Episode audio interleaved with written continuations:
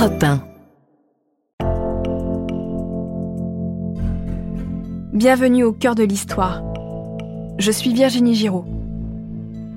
Dans l'épisode précédent de ce récit consacré au Titanic, le capitaine Smith a organisé l'évacuation de son bateau après la collision avec l'iceberg. Il sait qu'il ne peut évacuer que la moitié des passagers et pourtant, la majorité des canaux est à moitié vide quand ils sont mis à l'eau. Alors que l'étrave s'enfonce dans l'océan, la poupe se soulève. Les ponts s'inclinent dangereusement vers l'avant. La fin est proche. Épisode 4 De larmes et de glace.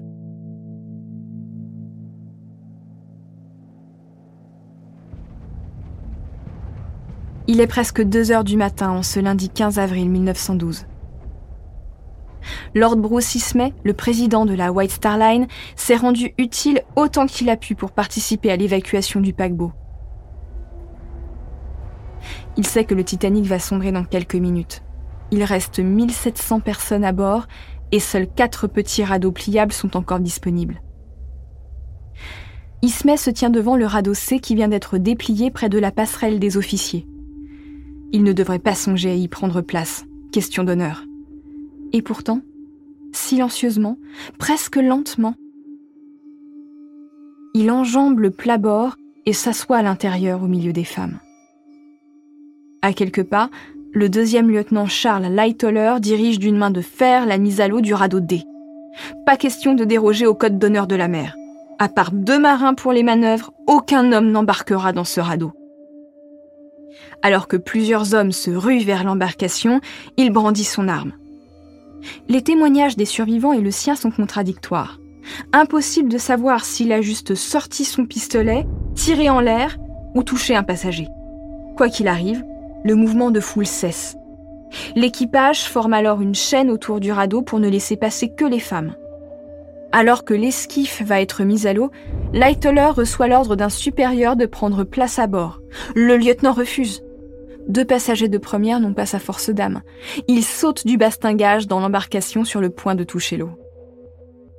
À bord, de très nombreux passagers, comme bien des marins, ont accepté l'idée de leur mort imminente. Beaucoup le perçoivent comme une forme de sacrifice et n'ont même pas cherché à se sauver pour laisser leur place à une personne qui en aurait plus besoin qu'eux. Certaines dames de première, comme la jeune Miss Evans, s'extirpe de deux canaux de sauvetage où on veut la faire monter de force pour mourir en héroïne romantique et blasée avec ses amis milliardaires John Tyre et George Widener. Pour eux, c'est une question de décence ou d'honneur.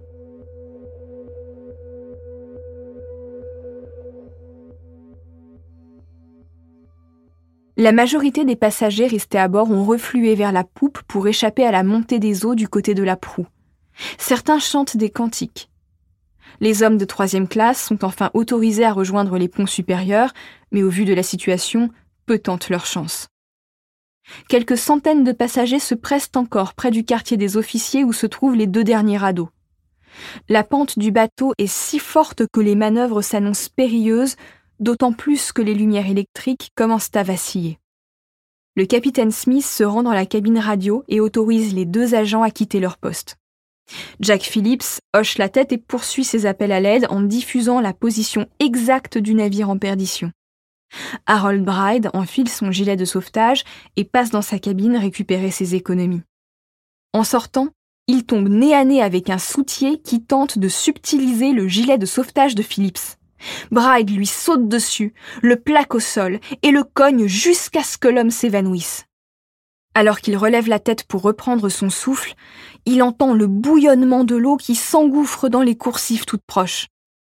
Cette fois, l'opérateur radio Jack Phillips abandonne son poste, enfile son gilet, et les deux télégraphistes foncent vers le quartier des officiers tout proches où ils aident au dégagement du radeau B. Dans la précipitation, celui-ci tombe sur le pont A, puis dégringole sur le pont B lors de la tentative malheureuse de mise à l'eau. La voix métallique du capitaine Smith résonne dans un mégaphone. Il relève ses marins. Maintenant, c'est chacun pour soi. D'un coup, l'avant du bateau s'enfonce de plusieurs mètres dans l'Atlantique, avalé par une vague noire. Les opérateurs radio Jack Phillips et Harold Bride font partie de ceux qui rallient à la nage le radeau B qui flotte à l'envers. Bride se hisse dessus comme il peut pour tenter d'échapper à l'eau glacée et Phillips s'y cramponne, encore immergé dans l'eau. Le deuxième lieutenant Charles Lightoller nage aussi, mais un courant l'aspire vers le fond. Il lutte de toutes ses forces. Son salut vient de la première cheminée du Titanic qui se détache et chute dans l'eau dans une pluie d'étincelles et de suif.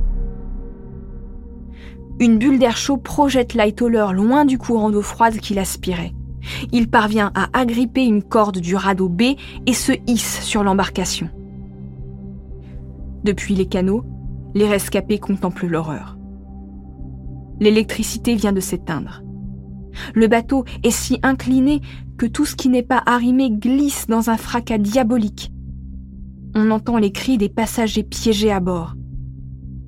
Bruce tourne le dos à la scène. Il est incapable de regarder le naufrage. Soudain,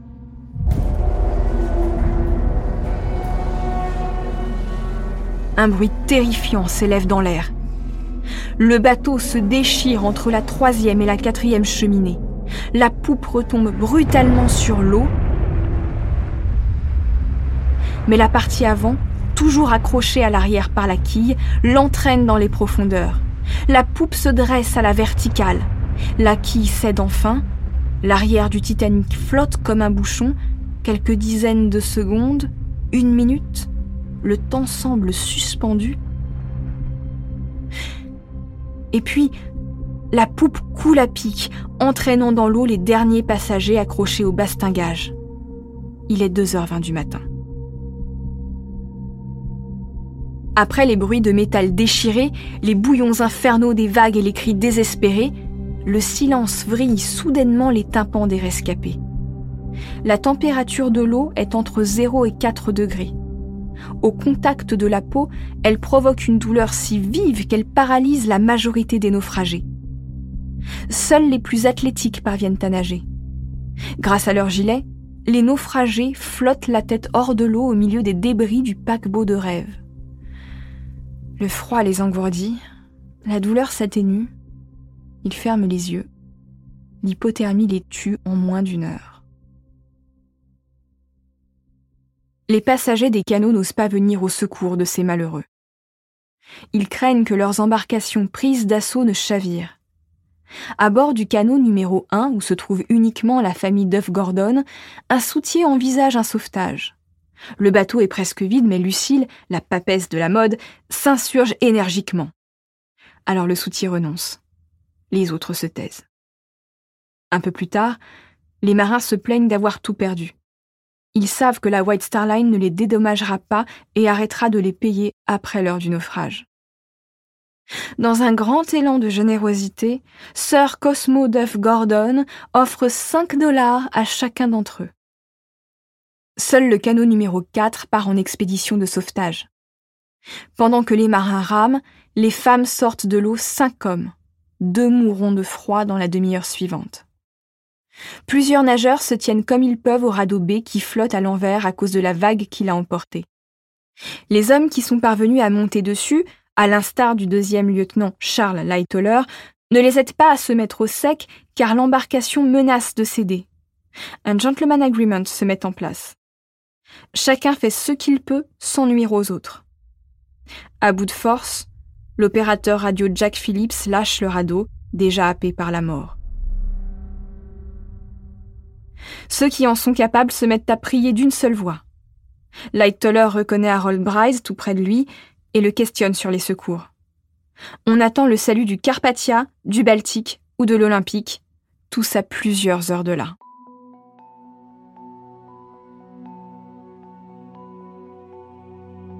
À bord du canot numéro 14, le jeune lieutenant Lowe respecte les ordres donnés par ses supérieurs. Il attache son embarcation à trois autres canots et à un radeau pliable et prend la tête de la flottille. Il répartit ses passagers dans les canots afin d'en libérer un complètement et d'aller repêcher des naufragés. En faisant passer les femmes de son canot dans un autre, il remarque une dame bien soucieuse de cacher son visage. Il lui arrache son châle et découvre un homme qui s'est déguisé en femme pour être évacué. Avec mépris, il le pousse dans le canot numéro 12. L'expédition de sauvetage de l'eau est un échec. Il navigue au milieu des cadavres congelés et ne sauve que deux personnes. Mais l'eau refuse d'abandonner. Enfin, il entend un appel au secours. Le garçon de bain Harold Phillimore flotte sur un panneau de bois. L'eau met de longues minutes à ramer entre les cadavres pour le sortir de l'eau. C'est son histoire qui inspirera le sauvetage du personnage de Kate Winslet dans le film Titanic de James Cameron. À 4 heures du matin, les rescapés transis de froid et désespérés aperçoivent enfin les feux du Carpathia. Les canaux se mettent à ramer dans sa direction. Avec l'aube, le ciel prend des teintes roses. Les naufragés aperçoivent des formes blanches refléter la lumière du matin. On dirait qu'ils sont entourés de voiliers. Ce sont en réalité des icebergs. Il y en a partout autour d'eux. Au petit matin, tous les survivants ont pris place à bord du Carpathia. Les passagers les accueillent avec des couvertures. Le personnel de bord leur offre du café et des gâteaux. Bruce fuit ses compagnons d'infortune. Le chirurgien du Carpathia le repère sans le reconnaître. Il le prend pour un simple naufragé sous le choc et insiste pour qu'il se mette au chaud et avale une soupe. Le président de la White Star Line refuse et demande une faveur. Rester seul dans un endroit calme. Le chirurgien conduit Smith dans sa propre cabine où il restera cloîtré jusqu'à l'arrivée à New York.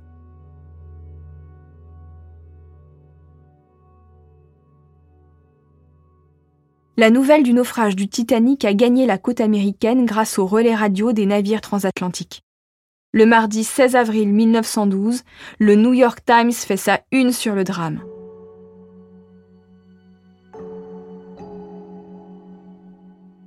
L'opérateur du Carpathia tente de dresser des listes des survivants avant l'arrivée du navire à New York. Les rescapés survivent comme ils peuvent à leur traumatisme, ce qui rend la situation explosive à bord du Carpathia. On moque les veuves trop démonstratives, on vilipende l'aristocrate qui se plaint d'avoir des ampoules parce qu'elle a dû manipuler une rame, on houspille les marins qui ont refusé d'aller chercher les naufragés qui agonisaient dans l'eau froide. Dans un coin du bateau, Alice Cleaver, la gouvernante du banquier Hudson Allison, tient entre ses bras le bébé de son patron. Elle sait que ses employeurs et leur fille sont morts parce qu'ils n'ont pas réussi à quitter le Titanic. La femme de chambre Violet Jessop a quant à elle retrouvé la mère du bébé qu'on lui a confié quand elle est montée sur le canot de sauvetage. Pour elle, c'est un soulagement. Le radiotélégraphiste Harold Bride est pris en charge par le chirurgien. Il a une jambe tellement glacée qu'il pourrait bien la perdre. Mais ce n'est pas pour ça qu'il pleure. Il a vu mourir d'hypothermie son collègue Jack Phillips sous ses yeux. Le deuxième lieutenant Charles Lightoller a repris du poil de la bête. Avec d'autres marins qui ont survécu, il récapitule chaque moment du naufrage pour essayer de comprendre ce qu'il s'est passé. Ses deux supérieurs, le premier lieutenant Murdoch, l'homme à la barre quand le Titanic a heurté l'iceberg, et le capitaine Smith, ne sont pas à bord du Carpathia.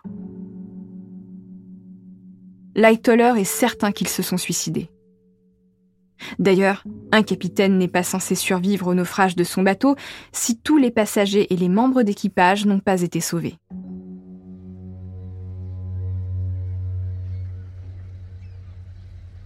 Le jeudi 18 avril 1912, en fin d'après-midi, le Carpathia arrive à New York.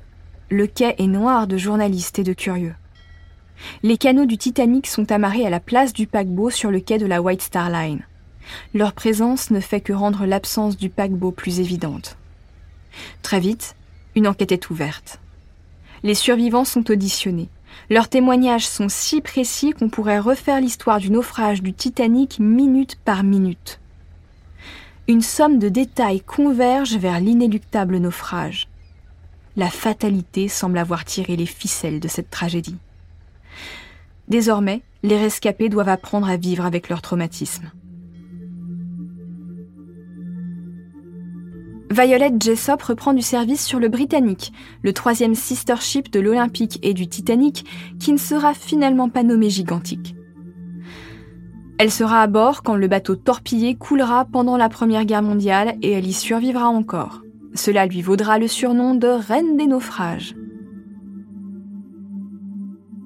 Alice Cleaver ne sera jamais vue comme une sauveuse d'enfants et on lui imputera la mort de ses employeurs.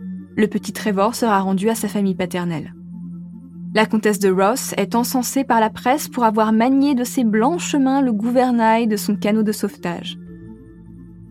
La nouvelle riche Molly Brown est surnommée l'insubmersible dans tous les tabloïds. Madeleine Astor se voit confier l'héritage de John Jacob Astor d'une valeur de 5 millions de dollars à condition de ne jamais se remarier. Mais la veuve de 19 ans décline cette offre pour convoler quelques années plus tard. Sir Cosmo Duff Gordon et sa femme Lucille cherchent à passer pour des bons samaritains car ils ont donné 5 dollars aux marins de leur canot. Malgré les robes de deuil de Lucille et ses larmes de crocodile, l'opinion ne leur est guère favorable le couple conserve le soutien infaillible de la bonne société londonienne qui continue à se fournir dans les boutiques de mode de Lucille. En tant qu'officier le plus gradé ayant survécu, Charles Lightoller défend bec et ongle ses confrères, non pas par fidélité à la White Star Line, mais par loyauté envers sa hiérarchie et les marins morts. Son efficacité et son sens de l'honneur font de lui l'un des héros de cette nuit tragique. Il continuera à travailler pour la White Star Line, mais ne recevra jamais le commandement d'un navire par superstition. En 1940, pendant la Deuxième Guerre mondiale, il participera avec son bateau personnel à l'évacuation des troupes britanniques de Dunkerque. 706 personnes ont survécu au naufrage du Titanic. 1517 sont mortes. Bruce doit vivre avec leurs fantômes et le poids de sa lâcheté. En 1912, il est l'homme le plus détesté entre Londres et New York. L'année suivante, on lui retire la présidence de la White Star Line. Il ne quittera presque plus ses résidences personnelles jusqu'à la fin de sa vie. Le 14 juillet 1986, le sous-marin Alvin découvre l'épave du Titanic qui gît par 3810 mètres de fond. Sa carcasse en deux morceaux témoigne de la violence du naufrage. On peut encore voir des assiettes cassées au pied des vaisseliers ouverts, des lunettes oubliées, une poupée esselée. Rongé par la rouille et les micro-organismes marins, le Titanic disparaîtra totalement dans les décennies à venir, mais il restera longtemps encore le personnage principal du plus épique naufrage de l'histoire maritime.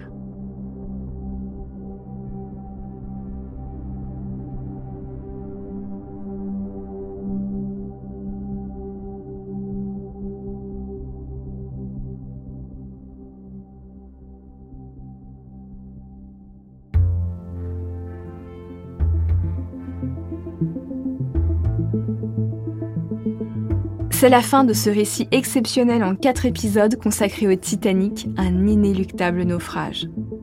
Merci de l'avoir écouté. Abonnez-vous au cœur de l'histoire sur votre plateforme d'écoute préférée pour ne manquer aucun épisode et suivez-nous sur Twitter, Instagram et TikTok pour avoir accès à des contenus inédits. Au cœur de l'histoire est un podcast original Europe Studio produit par Adèle Imbert. Moi, Virginie Giraud, je suis l'auteur du récit que vous venez d'écouter. La direction artistique est assurée par Adèle Imbert et Julien Tarot. Cet épisode a été réalisé par Clément Ibrahim. Julien Tarot a composé la musique originale ainsi que les musiques additionnelles avec Sébastien Guidis. Kelly Decroix est chargée de la communication et Elise Bertil de la diffusion. Vous avez aimé cette traversée épique de l'Atlantique à bord du Titanic? Laissez-nous des étoiles. À bientôt au cœur de l'histoire.